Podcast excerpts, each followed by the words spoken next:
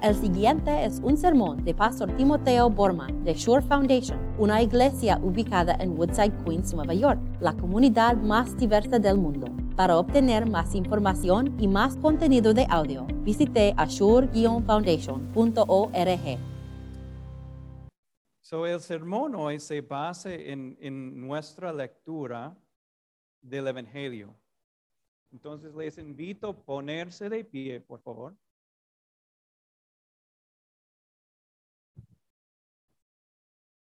Y vamos a ver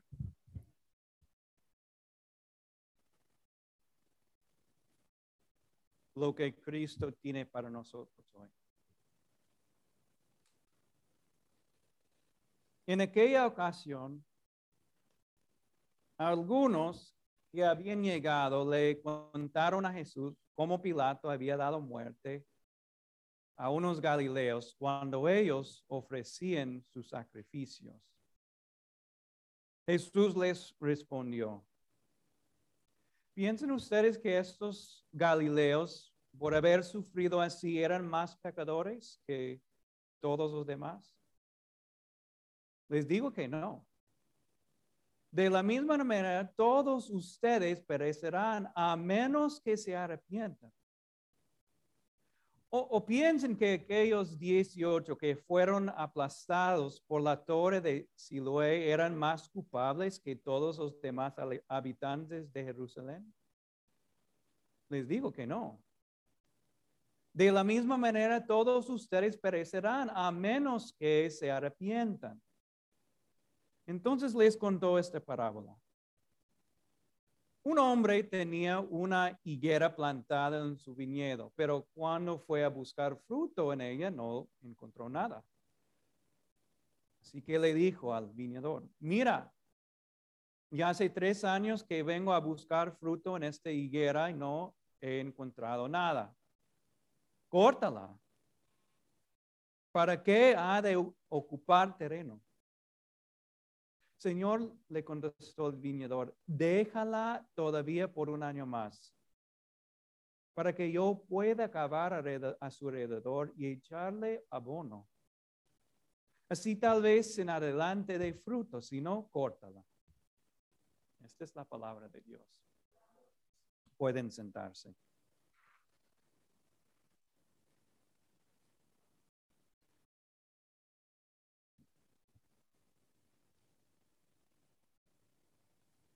Aquí, la verdad es que el evangelista Lucas no nos da muchos detalles, no nos da la historia full, podemos decir. Solamente basado en, en los detalles vívidos que nos da, podemos inferir algunas cosas de lo que pasó aquí. Por ejemplo, podemos inferir que este acontecimiento en el verso 1 pasó en Jerusalén. Tuvo que pasar en Jerusalén. Porque ahí ofrecieron sacrificios. Fue el único lugar para ofrecer sacrificios. Además, fue el lugar donde Pilato reinó. Fue el sitio donde estaba el gobierno de Pilato. Entonces pasó en Jerusalén. Además, podemos inferir esto que este acontecimiento aquí pasó probablemente durante la Pascua. Porque fue durante la Pascua cuando los galileos fueron a Jerusalén. Y fue únicamente durante la Pascua cuando los laicos pudieron entrar al templo para ofrecer sacrificios. Podemos saber todo esto solamente con los pequeños detalles que Lucas nos da. El resto es para nosotros imaginar. Y para imaginar lo que pasó en el verso 1 es, algo horrible, honestamente. Algo tremendo. Supuestamente los soldados de Pilato entraron el templo y mientras estos galileos estaban ofreciendo sus sacrificios. Los soldados les mataron. en sangre fría. Y la verdad eh, es que la traducción en español esconde algunos detalles. Lo que dice es, eh, Pilato hizo algo diabólico. Mezclaron la sangre de los Galileos en el templo con probablemente con la sangre de los podritos en el templo. Imagínense. Ese fue un acontecimiento tremendo y horrible durante la vida de Jesús. ¿Y por qué les estoy compartiendo y imaginando con ustedes este acontecimiento? Es porque quiero que ustedes vean que aquí lo que está pasando es que la gente va a preguntar a Jesús acerca de un evento que fue un titular. Y ahora, en, en los tiempos en que estamos viviendo, este es un texto entonces precioso, porque siempre está saliendo noticias de la última hora. 24 horas está saliendo guerra, pandemia, terremotos y, nosotros angustiados y ansiosos viendo, wow, el mundo es un desastre completo. Y aquí, por la gracia de Dios, Jesús nos va a enseñar cómo nosotros podemos responder espiritualmente a los titulares, a las noticias de la última hora Ahora, quiero decir algo más antes de empezar con el texto. Aquí Jesús no está trabajando con los que sobrevivieron este desastre. O sea, no está hablando con una mamá que perdió su, su hijo Galileo en este masacre que, que Pilato cometió. La verdad es que esa gente que están preguntando a Jesús sobre este titular están viviendo a cierta distancia y una emocional y también física. Así que Jesús va a eh, compartir con, ellos cómo responder a los titulares cuando estamos viviendo a distancia emocional y física eh, segura. Y la primera cosa que Él nos da es esto. Es definitivo su enseñanza. Jesús les respondió, ¿piensen ustedes que esos galileos, por haber sufrido así, eran más pecadores que todos los demás? Les digo que no. De la misma manera, todos ustedes perecerán a menos que se arrepientan. Hay dos palabras en esta enseñanza que, que que son llamativas. La primera es la palabra no. En la enseñanza de Jesús no encontramos esta palabra muy a menudo, la verdad, con mucha frecuencia. Pero aquí Jesús claramente va a decir que no. No vamos a culpar a la víctima. No vamos a entrar en una conversación política inmediatamente. No. No pasó porque ellos fueron pecadores peores que nosotros. No, dijo. Y la otra palabra llamativa aquí es la palabra todos. Dijo, todos ustedes parecerán, a menos que se arrepientan. So, Jesús está diciendo aquí que ninguna persona escuchando su discurso, su prédica, y ninguna persona de verdad en este capítulo escuchando en su, se va a escapar de la condenación de Dios a menos, hay una excepción, a menos que se arrepienta. Cristo dijo no y Cristo dijo todos. Y después siguió. Después Cristo salió con otra noticia de la última hora, otro titular. Y no sabemos mucho sobre este acontecimiento, pero es otro acontecimiento. No, no tiene nada que ver con la política del día como la primera, ni la situación religiosa como la primera. Pero esto fue una, un error de un arquitecto. Porque una torre cayó y había 18 personas ahí en el lugar equivocado, en el tiempo equivocado, y todos ellos fallecieron. Y Cristo dijo lo mismo.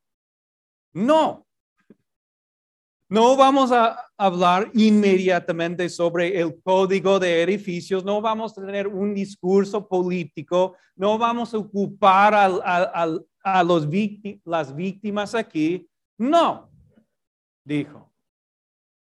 Y después usó otra vez la palabra todos. A menos que se arrepienten, todos parecerán. Porque saben lo que es el desastre, que el único desastre que Jesús considera desastre es parecer eternamente. Es morir en tus pecados. Este es el, para Jesús no hay otro desastre. Ni siquiera torres, ni masacres, ni nada. Es, es, aunque no es necesario, una persona perece eternamente. Es el único desastre para Cristo Jesús. Y la verdad es que en la enseñanza de Jesús, Jesús nos está explicando algo sobre los horizontes del juicio de Dios. Y en el Evangelio de Lucas hay dos horizontes para el juicio de Dios. El primero es, desa- es, es nuestra pro- propia muerte. Y Cristo nos está enseñando, puede pasar en cualquier momento. ¿Recuerdan cuando las torres en Miami cayeron? Dudo, honestamente dudo que ellos amanecieron en la mañana diciendo, hoy me voy a morir. No, de repente las torres en Miami cayeron y fallecieron todos ahí. La semana pasada, yo soy hincha de los Mets. Y la semana pasada, qué bueno que van a tener una temporada. Yo, yo feliz. Pero Pete Alonso, su, él juega por los Mets en first base. Está yendo a su campamento de la primavera para empezar su trabajo.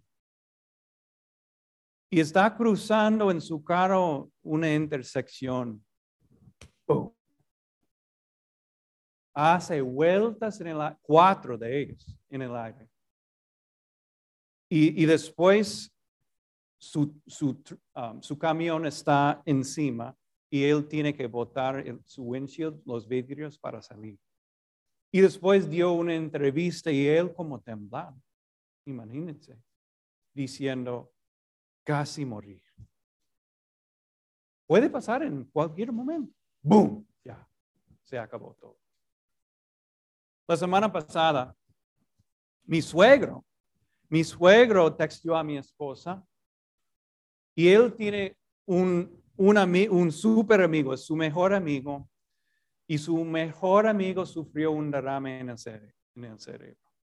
Y después de 24 horas falleció. Van a tener el funeral en como dos semanas. Él bien, lunes todo bien. Miércoles, muerto. Cristo está diciendo, tengan cuidado, arrepiéntense ahora, porque los, las masacres van a venir, también los desastres van a venir, van a seguir viniendo. Hay, hay, hay un, un poeta que escribió esto. Se llama Kaboyashi Isa. Creo que es japonés. Escribió esto. En este mundo caminamos sobre el techo del infierno mirando flores. Estamos caminando sobre el techo del infierno mirando flores. So, la idea es que la vida es así, nosotros caminando, caminando, caminando, Y no nos damos cuenta que inmediatamente debajo de los pies está en el infierno. Y nosotros mirando las flores. Oh, qué bonitas son. Nosotros distraídos por los placeres de este mundo, por el dinero, por lo que sea. Y no nos estamos que abajo de los pies se Y Cristo aquí nos, nos va, no nos va a dejar desviar ni por un momento, a menos que se arrepienten, dice. Todos perecerán. O sea, podemos cambiar la poesía un poquito eh, para, para estar de acuerdo con la enseñanza de Jesús que este mundo caminamos sobre el techo del infierno mirando flores y el techo es cristal agrietado. No muy firme. O tal vez es un poco como los Squid Games. ¿Han visto? No deben ver los Squid Games. Pero si han visto los Squid Games, saben lo que estoy diciendo. Y esta es la enseñanza de Jesús.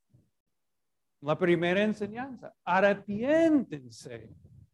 Arrepiéntense porque todos van a fallecer. Este es el primer horizonte del juicio de Dios. Pero su enseñanza no, no terminó ahí. Después Cristo nos da una una historia, una parábola, digamos, no sé, muy interesante.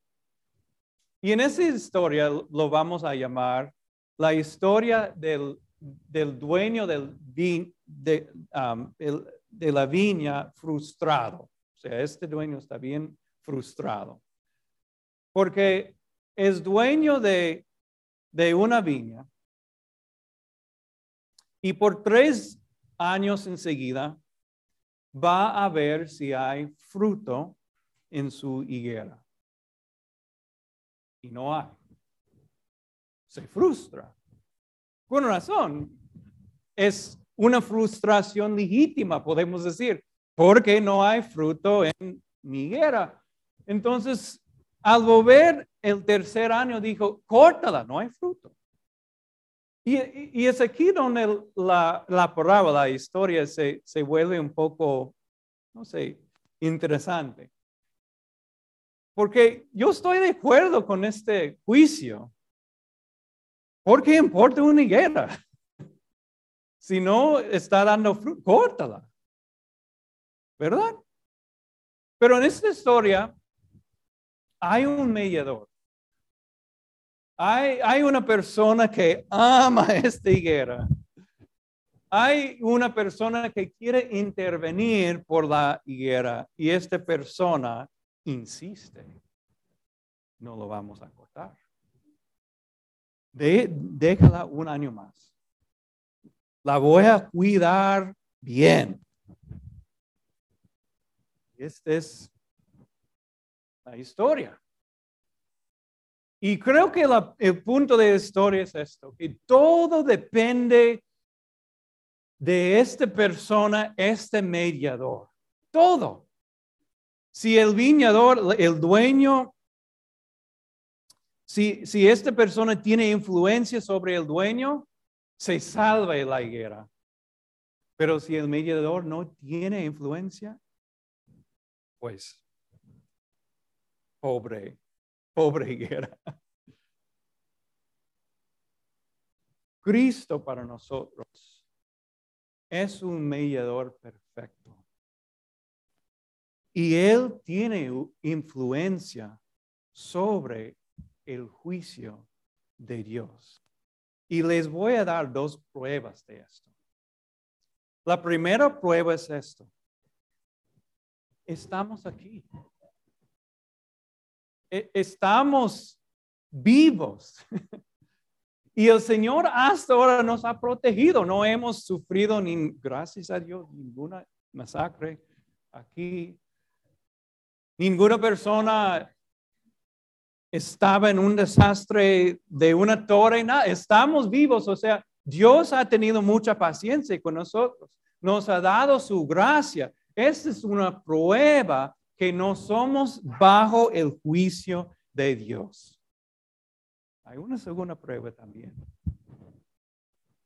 Y es esto. Que cuando Cristo estuvo en el sepulcro, Dios lo levantó. Y esto significa que Dios aceptó el sacrificio que Cristo hizo por nosotros. Dijo, todos los pecados de los que creen en mí son perdonados.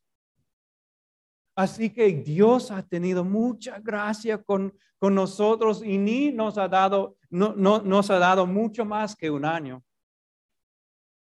Nos ha dado toda la eternidad para producir frutos para el Padre. A veces, a veces creo que la gente se estresa mucho sobre el arrepentimiento y quieren como ver en su corazón, estoy, Señor, verdaderamente arrepentido. Y es importante hacer esa pregunta. Es la única excepción, porque Cristo dijo, a menos que se arrepienten, son los que se arrepienten, estamos salvos. Son las personas viendo, tengo tristeza suficiente por mis pecados, yo he hecho suficiente arrepentimiento para merecer la gracia de Dios. Y mi respuesta es esto. Arrepentimiento en esta parábola es la obra de Dios. ¿No es cierto? ¿Qué pudo hacer la higuera para arrepentirse? Muy poco. Pero ¿qué hizo Dios para hacer y obrar este arrepentimiento en la higuera? Cavó, alrededor, usó al, albonio, ¿qué? No estoy seguro sobre esta palabra. O sea, la obra de arrepentimiento es más la obra de Dios en nuestro corazón que nuestra propia obra. Eso es importante reconocer. Esta es la gracia de Dios a través de Cristo Jesús. Él nos cree lo que necesitamos, arrepentimiento en el corazón. Y esto, hermanos, es como la guía de responder a los titulares hoy en día es ver que yo merezco la condena de Dios, pero Dios condenó a Cristo en vez de mí. Y esta es la gracia de Dios. Amén.